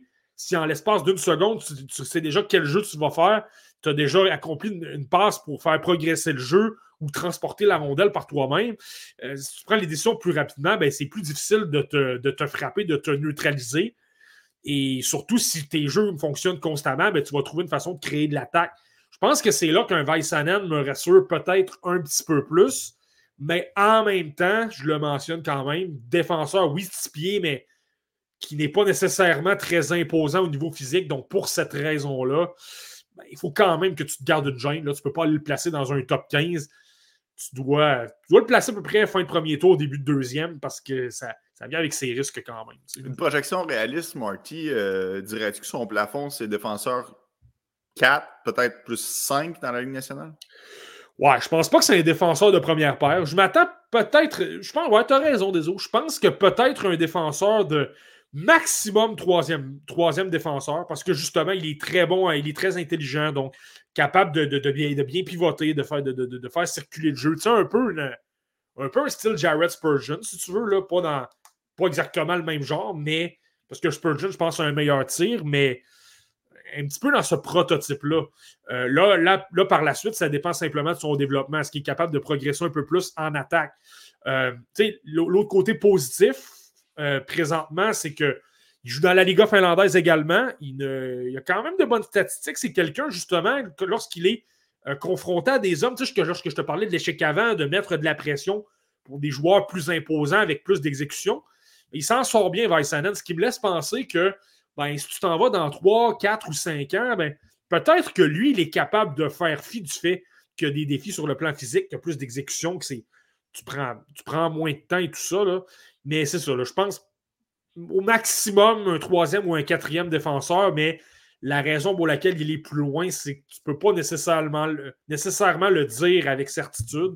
Je pense que c'est quelqu'un qui peut atteindre la LNH, par contre, mais tu si ça devient un défenseur de troisième paire, je veux dire, c'est entre Vaisanen et un, défenseur que tu, auquel tu peux donner un contrat à 800 000 euh, dollars par année sur, euh, sur les marchés des joueurs autonomes. C'est un peu la même chose. Ouais, puis pas, lorsque tu repêches des joueurs euh, à partir du milieu du deuxième tour, tu es satisfait lorsque tu repêches un joueur qui va évoluer dans la Ligue nationale. Donc, il ne faut pas s'attendre non plus à avoir toujours des, euh, des pépites d'or qui se retrouvent dans le fond du, euh, du repêchage. Marty, euh, je te propose un dernier joueur finlandais aujourd'hui, non repêché, admissible au repêchage 2024. On en a entendu évidemment beaucoup parler pour des raisons qui sont plus qu'évidentes. Etos Koivu, le fils de l'autre. Ouais, ben lui, désolé, j'avais très hâte d'en parler avec toi, ben pour la raison, pour la raison qui est assez évidente, c'est le fils de Saku Koivu. Il a grandi à il a, passé les premières années de sa vie à Montréal. C'est quelqu'un qui, fait réagir énormément, même si ce n'est pas nécessairement un Macklin Celebrini. On, le voit souvent qu'il est dans les tendances sur, euh, sur Elite Prospect, par exemple, pour les recherches. Donc, j'avais très hâte d'en parler. J'avais hâte de vous décortiquer un peu comment il joue aussi. Comment est-ce que c'est vraiment un espoir légitime? Parce qu'à un certain moment, on pouvait le voir. en passant, on a été probablement les, pas les premiers, mais l'un des euh, parmi les premiers des autres à en parler. Euh, moi, j'avais eu l'occasion de l'observer justement en regardant un match d'Emile Heming dans la Ligue finlandaise des moins de 20 ans. Et si je ne me trompe pas, c'était le premier match d'Atos Koivu au niveau des moins de 20 ans, jouait davantage au niveau de l'équipe des moins de 18 ans au début de la campagne. Puis il progresse tellement à vitesse grande V que finalement, il a euh, pris de l'importance dans la hiérarchie du, TPS Turcou. Euh, pour vous donner une idée, ses statistiques, il a joué premièrement avec l'équipe finlandaise au euh, tournoi des cinq nations des moins de 18 ans. Tout le monde l'a un peu vu, là, marquer un but contre la Tchéquie et par la suite s'est retrouvé en tir de barrage, a, marqué le but gagnant et tu as probablement vu le vidéo circuler des eaux, un but à, à l'Asaku Koivu. Ben fin d'épaule, euh, fin d'épaule, tu reviens sur ton côté fort, tu déjoues le gardien de but. Il n'a pas appris ça chez le voisin. Euh, disons que d'après moi, il y avait un mentor assez sérieux à ses côtés pour lui euh, faire apprendre, pour lui apprendre ce petit truc-là. donc, dans le cas, donc, donc c'est extrêmement intéressant. Et au niveau des statistiques, ça va bien. Moi, honnêtement, si j'avais à faire une prédiction des eaux, tu sais, son gros, le gros enjeu avec lui, c'est que lorsque je l'avais observé pour la première fois, Elite Prospect nous parlait d'un joueur de 126 livres. Donc 5 pieds 11 pouces, mais 126 livres. Donc, je l'avais personnellement placé dans ma liste, mais on va, attendre un petit peu, on va se garder une gêne. Puis, il avait l'air plus imposant, mais tu sais, quand tu n'as pas de, données, tu te gardes quand même une gêne. Mais là, on premièrement, on s'est réajusté. C'est pourquoi on voit 165 livres. Ça, ce sont les, données d'Elite Prospect. Et c'est de voir à quel point, là, au niveau des moins de 20 ans, donc au niveau supérieur, il y a plus de points qu'il, lorsqu'il joue avec les moins de 18 ans. Avec les moins de 18 ans du, du TPS Turcou, c'était 15 points en 15 matchs. Là, c'est 15, c'est autant de points, mais en 11 matchs. Donc, ça, c'est, impressionnant, vraiment. Et pour l'avoir observé, le prototype est intéressant. Je ne suis pas en train de te dire que je vais l'avoir dans mon top 64, puis je ne l'exclus pas, mais il y a des facettes de son jeu qui sont extrêmement intéressantes. Comme le père, c'est quelqu'un qui travaille beaucoup. On le voit constamment impliqué en échec avant, toujours en train de mettre de la pression. Euh, lorsque c'est le temps de se replier, il revient extrêmement rapidement. C'est un joueur de centre. Donc, lui également, dans la compréhension du jeu, c'est pas parfait. Là. Par moment, il peut choisir le mauvais côté, mais en général, je le trouve extrêmement bon dans son jeu défensif. Il se replie beaucoup. Euh, puis tu vois qu'il a une force de caractère. Écoute, il y a un des matchs contre la Tchéquie, justement il y a un espoir que j'ai retiré au dernier moment de l'épisode, mais André Koch, qui est un gros joueur de 6 pieds 2 pouces, euh, qui est un tchèque, mais qui joue en Finlande, euh, à un moment donné, Atos Koivu s'est retrouvé devant le filet, il te l'a poussé, euh, beaucoup, plus, beaucoup plus petit, pourtant, te l'a repoussé. Pour un petit joueur, il est, très fort physiquement. Je trouve qu'il y a un bon bas, il a un bon centre de gravité, ce qui fait en sorte que même des joueurs de 6 pieds 2, 6 pieds 3 pouces, il est capable de les, euh, de les repousser. Ça, c'est clair. Euh, un gros coup de patin extrêmement puissant, ce qui fait en sorte que par moment, il peut sembler un peu en retard dans le jeu, mais revient très rapidement et est capable de reprendre sa position sur le plan défensif. Et je le répète, désolé, mais c'est quelqu'un qui comprend très bien le jeu, donc souvent va bien se positionner, va venir supporter euh, ses attaquants et tout ça. Et sur le plan offensif, c'est quelqu'un qui n'a pas peur d'aller au filet. C'est quelqu'un qui n'a pas peur d'aller de faire dévier des tirs. Il a d'excellentes mains, donc capable de manœuvrer en zone restreinte. Évidemment, son gabarit lui un petit peu, ça fait en sorte que par moment, ben, est capable peut-être de le repousser un peu plus de l'intérieur, même s'il attaque l'intérieur. Ce n'est pas un joueur de périphérie, il va, il va très bien. Mais et l'autre élément, c'est là qu'il est à C'est là qu'il a un élément que Miko et Saku n'avaient pas nécessairement chez les Koivu c'est quelqu'un qui a un excellent tir et le TPS sur coup l'utilise à gauche dans le, bureau de Cole Caulfield pour le tir sur réception.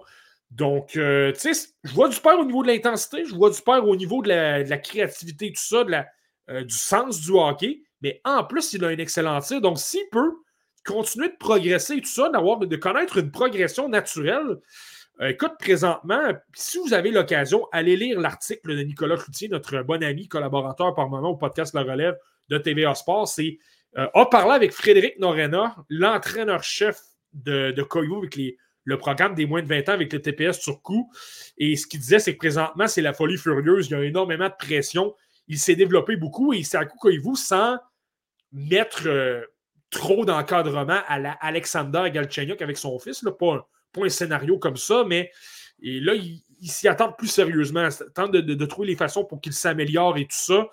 Euh, donc, simplement dire, je ne suis pas en train de dire qu'il va être repêché très tôt, mais c'est quelqu'un qui euh, va être à surveiller parce qu'on parle souvent de progression lorsqu'on parle d'espoir au repêchage, mais lui, présentement, il y a une courbe de progression assez intéressante. Excellent, Marty. Je vais te le dire, ça donne. Euh, ça donne un coup quand même. C'est pas le premier fils d'ancien joueur qu'on va passer dans la Ligue nationale. évidemment, on, a vu Max Domi ici à Montréal, euh, Corey Stillman, Jerry Stillman. Il y en a plein là, des exemples. Pour les plus vieux qui nous écoutent, il y a eu Paul Stachny probablement qui a donné ce même coup de barre-là, mais de voir le fils de Sakou au repêchage, mm. Là, je me sens vieux. Mhm. Là, là, je le réalise, je n'ai plus 17 ans. Mhm. Euh, c'est spécial, mais bon, ça fait, partie, euh, ça fait partie du jeu. Et ça va être intéressant de voir dans quelle formation Eta vous va débarquer au prochain repêchage. Veux-tu que je te donne un coup de vieux des eaux? Puis ça, c'est peut-être moi davantage que ça concerne toi parce que je suis plus âgé que toi. La date de naissance d'Ata Koivu, c'est le 22 juin 2006. Euh, le jeune Martin Thériault, il y a trois, trois semaines auparavant, et il faisait sa graduation de secondaire. Donc, ça, ça ne rajeunit pas. Incroyable, quand même. Hein. Incroyable. C'est fou, Red. 2006. Ces gens-là, c'est drôle, j'avais des collègues, là, puis on s'éloigne un peu, mais j'ai des collègues qui sont, qui sont nés 2004-2005, puis je suis comme, vous, là, le World Trade Center, là, ce n'est qu'une question d'examen. Mhm. Vous n'avez pas connu ça. Mhm. C'est fascinant. C'est vraiment fascinant. Mais bon, Marty, euh, on, va, enchaîner. Mhm. Euh, deux espoirs, euh, espoirs du Canadien de Montréal qui se retrouvent à être finlandais. Oliver Kapanen, quand même, au profil, ancien choix de deuxième tour, qui est un peu, un peu dans la même catégorie que Luke Tuck, Marty. espoir, ou de Yanni Konen, qui est plus avec le Canadien. Espoir de deuxième tour, qui a beaucoup d'attentes à son endroit, puis qui finalement, on n'entend plus parler. Qu'est-ce qui se passe avec Oliver Kapanen? Ben, la, façon, la raison pour laquelle on va souvent parler des espoirs des Canadiens et des autres, tu le sais, c'est quand il y a des flamèches offensives. C'est quand le joueur obtient des points à la pelletée dans une très grosse ligue dominante et tout ça. Comme on parlait de Bogdan Konyushkov du côté de la KHL, il avait des statistiques incroyables parmi les, les meilleurs défenseurs de la ligue. C'est un joueur qu'on a que les Canadiens ont repêché au quatrième tour euh, en juin dernier. Euh, Lane Hudson, c'est la même chose. Euh, Philippe Méchard, présentement, là, les gens semblent apprécier davantage. C'est parce qu'on voit constamment des jeux de lui, des, jeux dans les faits. Donc, ça, c'est intéressant. dans le cas d'Oliver Kapanen, moi, je trouve que ce que je vois dans ses matchs est extrêmement intéressant, mais c'est pas sexy. C'est quelqu'un qui se replie très bien. Moi, je trouve que le gros élément qu'il a amélioré par rapport à l'an dernier, des c'est son gabarit, c'est son, son, côté physique. Tu sais, par moment, je trouvais pas qu'il n'était pas capable de suivre le rythme de la Liga finlandaise, mais de là être euh, dominant, de suivre le jeu, d'être capable de dominer les adversaires euh, dans les bagarres un contre un et tout ça. Je trouve qu'il était moins là. Mais cette saison, là, je trouve qu'il est bien meilleur. Et là, avec sa, son excellente compréhension de jeu, le fait qu'il supporte beaucoup ses défenseurs également, euh, fait qu'il soit très bon en transition, le, fait que c'est quelqu'un qui travaille fort, capable de, sans dire que c'est quelqu'un qui va frapper tout ce qui bouge, mais il est capable de se montrer intimidant, d'avoir un bon bâton, de travailler extrêmement fort euh, le long des rampes. Ce que j'ai le goût de penser, mais le côté offensif vient peut-être moins. Je pense que ce que je vois présentement, ce que, moi, je me souviens d'Oliver Kapanen, à son année de repêchage, ce que je me demandais, c'est je pense qu'il a un potentiel de Deuxième joueur de centre, mais peut-être un peu plus défensif, mais je pense que c'est un joueur de milieu de formation. Là, je pense qu'on a la réponse. Ce ne sera jamais un gars offensif. Ce n'est pas quelqu'un euh, qui a un tir. Ce n'est pas quelqu'un qui va euh, transporter la rondelle, tenter de déjouer trois ou quatre joueurs, d'avoir de la créativité, un arsenal de feinte. Est-ce qu'il a un talent offensif? Oui. Donc, ça, ça se pense que ça fait en sorte que ça peut devenir un joueur de la LNH, un peu comme. Euh, tu sais, je trouve, je trouve que le prototype ressemble un peu à Yessi Ulonen par, par moment à l'exception qu'il n'a pas le lancé, qui est peut-être qui un centre qui est peut-être meilleur défensivement. Là. Mais eux, Lonen, c'est quelqu'un qui a un bon tir, c'est quelqu'un qui a de bonnes habiletés. Mais est-ce qu'il a des habiletés de là à devenir un, joueur de 60-70 points? Ben non. Vraiment pas. Donc, je pense que c'est là qu'un Capanen, j'ai un peu ma réponse. C'est pas quelqu'un que tu dois cibler pour le jeu offensif. C'est quelqu'un qui va avoir des missions, je dis troisième trio, mais minimum quatrième trio, là, quelqu'un qui va, qui, va, amener de l'énergie, qui va venir appliquer de l'échec avant, va être bon avec son bâton, va être excellent en récupération de rondelles. Je pense que ça va devenir ça son rôle. Mais ce, qui est intéressant dans ce que je vois présentement, justement, les améliorations sur le plan physique, moi, je trouve qu'il y a un style très nord-américain, Oliver Kapanen. Justement, le, le, fait de profiter de la largeur de glace, le fait de vouloir déborder les défenseurs, euh, de profiter de la vitesse et là, ben, de faire circuler la rondelle parce que tu as beaucoup plus d'espace en périphérie. C'est pas son style, Oliver Kapanen. C'est un joueur qui est beaucoup plus nord-américain. Donc, supporte ses, supporte ses défenseurs, supporte ses ailiers, récupère la rondelle, relance de l'autre côté. Et tu sais, je trouve qu'il y a eu une amélioration dans sa capacité à se créer de l'espace en zone adverse. Euh, il va supporter, il va trouver une façon au dernier instant de se libérer pour obtenir un tir. Ça s'est amélioré, mais peut-être pas de là devenir une machine offensive. Mais pour revenir au, sur le plan euh, physique, je pense qu'il est prêt. Je pense que ça prenait du temps pour lui avant de s'amener en Amérique du Nord. je pense que là, maintenant, le temps est venu. Je ne serais pas surpris qu'à la fin de la campagne, lorsque ça va se terminer euh, pour l'équipe de Calpa, euh, je ne serais pas surpris de voir Oliver Kapanen se diriger du côté de Laval, un peu comme Yesue Lonen a fait il y a quelques années, comme Emil Heinemann a fait l'an dernier. Et je pense que c'est quelqu'un qui peut peut-être pas devenir le meilleur joueur euh, du Rocket, mais je pense qu'il est capable de, bien paraître, de montrer de belles choses, d'obtenir quelque chose comme un point ou deux matchs. Puis je pense que je pense que c'est maintenant le temps, qu'il s'amène à Laval, qu'il puisse travailler un petit peu plus le style nord-américain. Puis euh, d'ici quelques années, peut-être le voir avec les Canadiens, parce que je le répète, c'est quelqu'un que j'aime quand même beaucoup par sa, sa, compréhension de jeu, le fait que. C'est ça, il est extrêmement compris, il est extrêmement consciencieux dans les trois zones. Tu sais, Kapanen, si on est honnête, là, ça reste un joueur qui a été repêché 64e. Donc, à un rang, c'est un choix de troisième tour. Ça, ça change tout. Là. Ça change tout dans ton évaluation lorsque tu te dis un choix de 2 par rapport à un choix de 3 c'est pas du tout la même chose dans la tête des gens. Mais là, c'est draft plus 3 cette année, Marky, parce que Kapanen, c'est un 2021.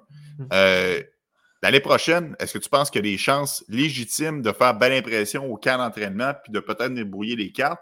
Ou ça va lui prendre encore de l'adaptation dans la Ligue américaine et après ça, peut-être qu'il va être bubble dans la Ligue nationale? Comment tu vois à moyen terme la suite des choses dans son cas? je pense qu'il peut s'amener à, je moyen terme. Je pense qu'il peut s'amener à Montréal à moyen terme. Maintenant, euh, il doit quand même avoir du millage. il doit quand même apprendre certaines choses. C'est niaiseux, mais on le voit avec Joshua Roy en passant présentement. Là, le fait de les, voyages, euh, le fait que tu, des, des, matchs en les plus courtes périodes de temps, euh, c'est niaiseux un peu, mais pour un Finlandais qui, vit à Turku, pas Turku, mais qui vit dans les grandes villes, si tu veux, Helsinki ou, ou Turku, avec la culture finlandaise, Là, tu te retrouves du jour au lendemain. J'ai rien contre Utica et Wilkes-Barre, mais disons que c'est pas nécessairement les villes les plus exotiques. Ça peut te, ça peut te dépayser un peu. Donc, apprendre tout ça, comment te comporter comme un professionnel, les habitudes. Donc, je pense pas que c'est un candidat à se tailler une place avec les Canadiens l'an prochain, vraiment pas.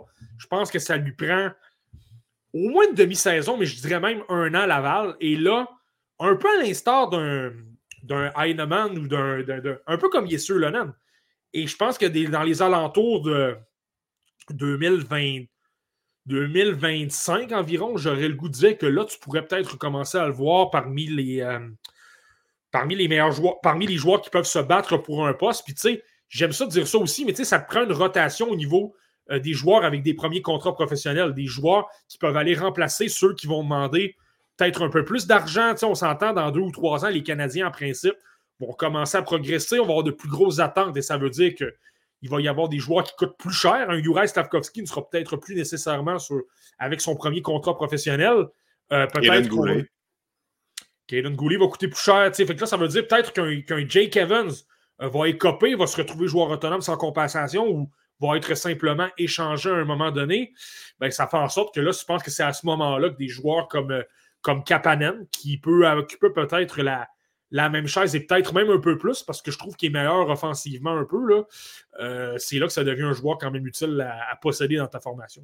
Oui, non, ça c'est sûr. Les, équipes euh, qui ont beaucoup de talent, le noyau reste le même, puis les joueurs de, deuxième couche, si tu veux, mm. eux sont interchangeables. Puis malheureusement, lorsque tu demandes trop d'argent, bon, on te laisse partir et on rentre des bons joueurs dans nos filiales et c'est comme ça qu'on est capable de rester compétitif tout en survivant à une époque plafond salarial assez serré. D'ailleurs, plafond qui va augmenter à 87,7 millions selon les derniers rapports. Ça, ça va être. Euh, je suis convaincu qu'il y a bien des directeurs généraux qui vont apprécier euh, cette augmentation dans les prochaines années.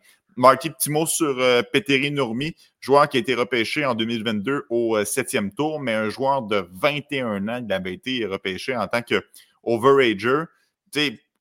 sans dire que j'avais ri de la sélection, mais j'étais comme, OK, mais honnêtement, Petteri Nourmi, on s'en va où avec ça? Est-ce que, avec un peu de recul, parce que ça fait quand même de cela quelques mois, voire un an et demi, euh, qu'est-ce qu'on a là, de, à se mettre sous la dent du côté de Péteri Nourmier? Est-ce qu'on comprend un peu plus où est-ce que le Canadien s'en va avec ça? Ben, c'est un peu un choix là. Puis je veux faire attention, il n'y a clairement pas le potentiel offensif du joueur que je vais nommer, mais tu sais, c'est un, un choix à la Bogdan Konyushka, je vais le dire comme ça. C'est quelqu'un qu'on a repêché qui était peut-être plus âgé. de mémoire, il avait 19 ans, avait eu 20 ans. Là, maintenant, on a. Euh, il a 21 en ce moment. il, vient, il, va avoir 22 en janvier, euh. C'est ça. donc, tu sais, c'est un, un choix repêchage de 2022, mais il a déjà 21 ans. Donc, c'est déjà quelqu'un qui a plus d'années de progression dans le corps que si tu parles de. Euh, de, de, Jacob Fowler, par exemple. Là, évidemment, je parle d'un gardien de but, non d'un défenseur. Mais... Reinbacher, mettons. Ouais, David Reinbacher, meilleur exemple. Euh, il y a des années de plus de progression devant lui, de développement, et on s'entend que lorsque Reinbacher aura 21 ans, il va jouer à Montréal, puis il va ben être bien meilleur qu'un Nourmi. Donc, c'est là, que ça, là que je pense qu'il faut faire attention. Je pense que, de la façon que je le verrais, premièrement, ne vous excitez certainement pas avec Petteri Nourmi. C'est un gars défensif. C'est un gars qui joue extrêmement bien dans sa zone, mais il joue défensif. Et il joue défensif dans la Liga finlandaise. C'est quelqu'un qui est extraordinaire. Physiquement, il joue bien, il joue bien son âme à un contre un, repousse les joueurs le long euh, du devant du filet. Lorsqu'il se retrouve dans les coins, capable d'immobiliser le joueur le long de la rampe, de le, fixer contre de le fixer, de retirer la rondelle et tout ça. par la suite, est bon dans les. Je trouve qu'il se débarrasse de la rondelle peut-être un peu rapidement, mais somme toute, ça va. Dans, en général, dans les relances, il est bon. Et ce qui est intéressant avec son équipe, c'est que il commence à avoir du jeu en avantage numérique avec HPK. Euh, c'est quelqu'un qu'on peut voir à l'occasion. Euh, je trouve qu'il a amélioré ses capacités pour euh, bouger la rondelle, si tu veux, pour être un peu plus imprévisible. Donc, tourner ses hanches, repérer un coéquipier qui, a été libéré parce que le, joueur en couverture en désavantage numérique ne, fait peut-être pas tout à fait bien son travail, s'est fait, fait prendre au jeu. c'est peut-être. il y a eu une amélioration, mais de là à dire que ça va devenir quelqu'un d'offensif dans la LNH, Vraiment pas. On parle de quelqu'un qui a quand même simplement 6 euh, euh, points en 27 matchs. Donc, c'est rien pour. Euh, c'est rien pour s'énerver trop trop, disons. Là. donc, c'est vraiment quelqu'un, je pense, qui a un potentiel. De... Je pense que je ne serais, pas, prêt à exclure qu'il va, qui, qui, va, va jouer avec les Canadiens de Montréal. Je pense qu'il y a un avenir, mais tu sais, davantage comme n'importe quel défenseur. Des, excellents, moi j'appelle ça mes candidats à Puck Des, des défenseurs Des défenseurs qui jouent 40 ou 45 matchs pendant une ou deux saisons à Montréal, là, s'ils jouent dans une autre équipe, c'est là que ça devient intéressant pour Puck ben Tu les oublies complètement et là, tu te retrouves avec des. Euh... Les quelles claques de ce monde, là. Ouais, exact. Des Jakub Yerabek ou des. Euh, euh, David Moravchik ou euh, David. Un matin, en onde, j'ai ramené, j'ai ramené en onde qu'Andrew Hammond a gardé les buts ici. Là.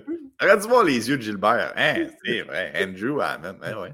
Ça, c'en est, ça, c'en est un très bon pour l'époque d'Ocu. Je, vais me, je, vais me, le noter, celui-là. Peut-être pas pour celui d'aujourd'hui, mais pour les autres.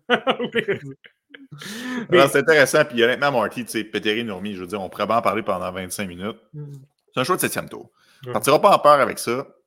C'est pas grave. Il n'y a rien de mal à ça. Si jamais il ne fait jamais rien dans la Ligue nationale, c'est aucunement un problème pour, euh, pour les Canadiens de tenter quelque chose. Moi, c'est juste qu'en en septième ronde, j'aimerais mieux y aller pour. Euh, dans les dernières années, on a fait ça souvent. Là. Les Raphaël Harvey-Pinard, les, Miguel Tourigny. habituellement, on pige souvent des joueurs qui sont plus vieux. C'est comme si on se disait euh, on, on, voit quelque chose, il y a des certaines lacunes, on va travailler dessus. Moi, j'ai la philosophie inverse. C'est mieux de prendre quelqu'un qui est à sa première année d'admissibilité puis de se dire tu sais pas la progression que ce joueur-là peut connaître l'année prochaine. Un bon exemple, c'est Joshua Roy, qui a vraiment explosé immédiatement après son repêchage. Donc, euh, mais bon, le Canadien a une philosophie différente, puis c'est pas grave, c'est vraiment pas la, fin du monde à ce niveau-là. Euh, tu sais, prends un gars comme Louis Crevier, par exemple. Louis Crevier, euh, le Canadien a échangé son choix, les Blackhawks, les, les sont repêchés Louis Crevier. Puis je pense qu'il a été rappelé, là, si ma mémoire est bonne, dans les derniers jours. Oui, ben, non seulement il a été rappelé, j'ai même eu l'occasion de le voir. Tu vois, il a, disputé son premier match dans la LNH contre le Wild, justement, vendredi. Là, donc, c'est quand même bien débrouillé en passant. Je trouve qu'il a fait un bon travail. Là. Bon, ben parlant de, gens qui ont, qui ont amorcé leur euh, début là, professionnel dans la Ligue nationale, j'aimerais ça t'entendre sur Simon Nemec, euh, le, joueur qui a été repêché tout juste après Juraj Slavkovski, au profil défenseur avec les Devils New Jersey, comme si les Devils n'avaient pas assez de talent. en raison évidemment de la blessure de Dougie Hamilton, mais c'est très bien tiré d'affaire, Marty Simon Nemeth. Ça paraissait pas du tout qu'il en était à ses premiers coups de patin. Oui, c'est drôle, hein, parce que j'ai regardé une statistique qui venait de nos amis. Moi, je suis des, journalistes slovaques, donc qui s'attendent beaucoup plus attentivement aux, joueurs slovaques. Et il mentionnait que Simon Nemeth, c'est le premier joueur de l'histoire de la Slovaquie à obtenir deux points à son premier match dans la LNH. Donc, Zimon Palfi, Peter Stachny, euh, euh, Marianne Gaborik, Marianne Osson, moi tous les gros joueurs slovaques. N'y a personne qui a accompli ce que Simon Nemeth a fait dans son match. Euh, dans, son match. C'est quand même assez, mais c'est quand même quelque chose. Et dans le cas de Simon Nemeth, ce que je mentionnerais simplement, tu sais, lorsqu'on dit souvent, le développement n'est pas le même pour tout le monde. Tu as un Logan Cooley qui a besoin d'une saison dans la NCAA pour s'amener dans la LNH. Tu as Juraj Slavkovski, je persiste à dire que je l'ai renvoyé à Laval euh, au début de la saison dernière, mais bon, il a disputé tous ses matchs à Montréal. Il y avait quand même le gabarit, le physique de l'emploi. Donc, tu sais, sur le plan physique, ça avait quand même du sens de le garder dans la LNH. Lui, ça vient plus rapidement. Il y a des joueurs qui vont devenir des vedettes du repêchage 2022 ou 2023, que ça va leur prendre 5 ou 6 ans avant de devenir dominants parce qu'ils sont euh, plus petits, ont besoin d'ajouter peut-être un peu plus de, gabarit, vont trouver des façons de s'améliorer. Et dans le cas de Simon Nemeth, ben, je pense que le, processus de développement des Devils est, est parfait pour l'instant c'est quelqu'un qui avait de l'expérience dans la Ligue slovaque professionnelle. Il avait pratiquement un point par match lorsqu'il a été repêché. On parle souvent de Slavkovski, mais Nemeth a joué aux Jeux Olympiques, a joué au championnat mondial aussi. Euh, il était très bon également. Donc, tu peux te dire, bon, il y a déjà l'expérience des rangs professionnels, donc je l'amène immédiatement à 18 ans dans la Ligue américaine, et c'est le New Jersey, c'est pas Montréal et Laval, donc il y a moins de pression un petit peu de jouer, euh, de, jouer mm-hmm. dans, de jouer dans le club école des Devils. Donc là, ça mène à 18 ans. Puis là, ça a été parfait. Même s'il y a eu des blessés, c'était pas lui qui était rappelé. On en rappelait d'autres. Passe la saison complète dans la Ligue américaine à, causer des revirements, à tenter des jeux offensifs, à t'éclater, à, apprendre toutes sortes de choses parce qu'au niveau offensif, il est bien meilleur que la moyenne des joueurs de la Ligue américaine. Mais justement, le fait d'apprendre de ses erreurs défensivement, le fait de, comment jouer physiquement, je mentionne souvent à quel point la Ligue américaine, c'est une ligue qui est plus difficile, peut-être même que la LNH sur le plan physique, donc, on a pu apprendre tout ça. On l'a renvoyé euh, au début du camp d'entraînement. Moi, je trouve qu'il y a eu un bon camp pour l'avoir observé. Autant au camp des recrues, je te rappelle que les Devils jouaient contre les Canadiens.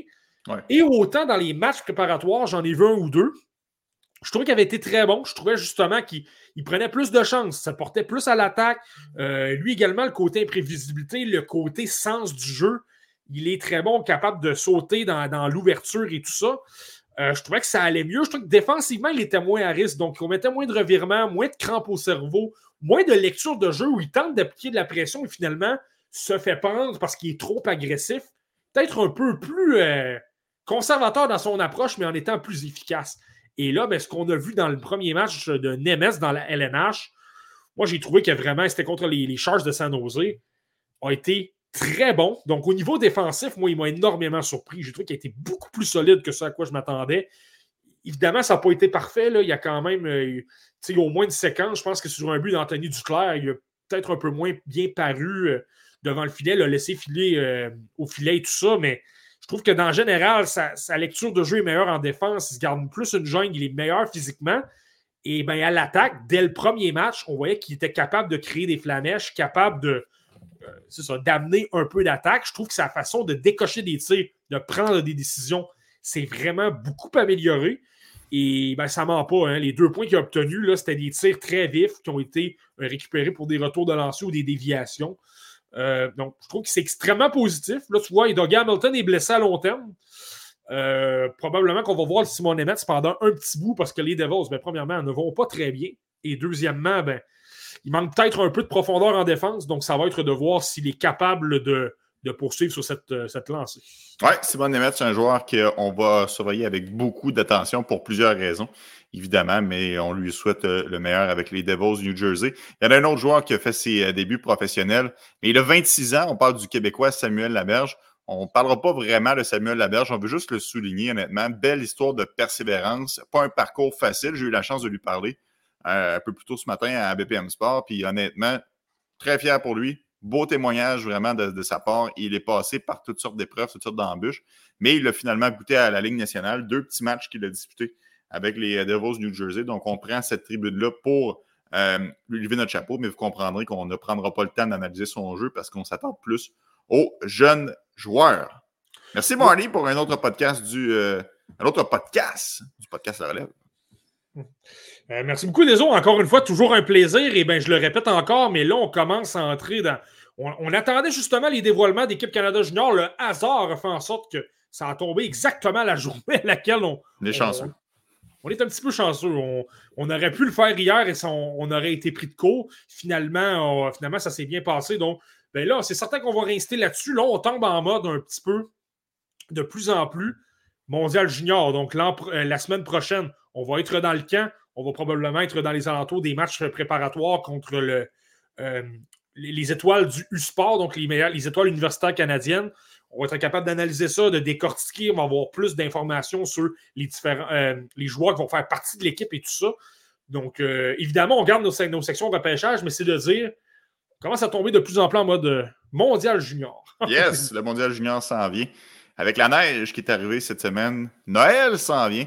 Une belle période de l'année pour les partisans euh, de sport et j'espère que vous serez avec nous sur les zones du podcast La Relève pour vivre ça avec nous. Merci beaucoup tout le monde d'avoir été euh, en grand nombre, encore une fois, à cet épisode et on se donne rendez-vous la semaine prochaine dans 7 jours pour un autre podcast La Relève. Ciao tout le monde. Bye bye.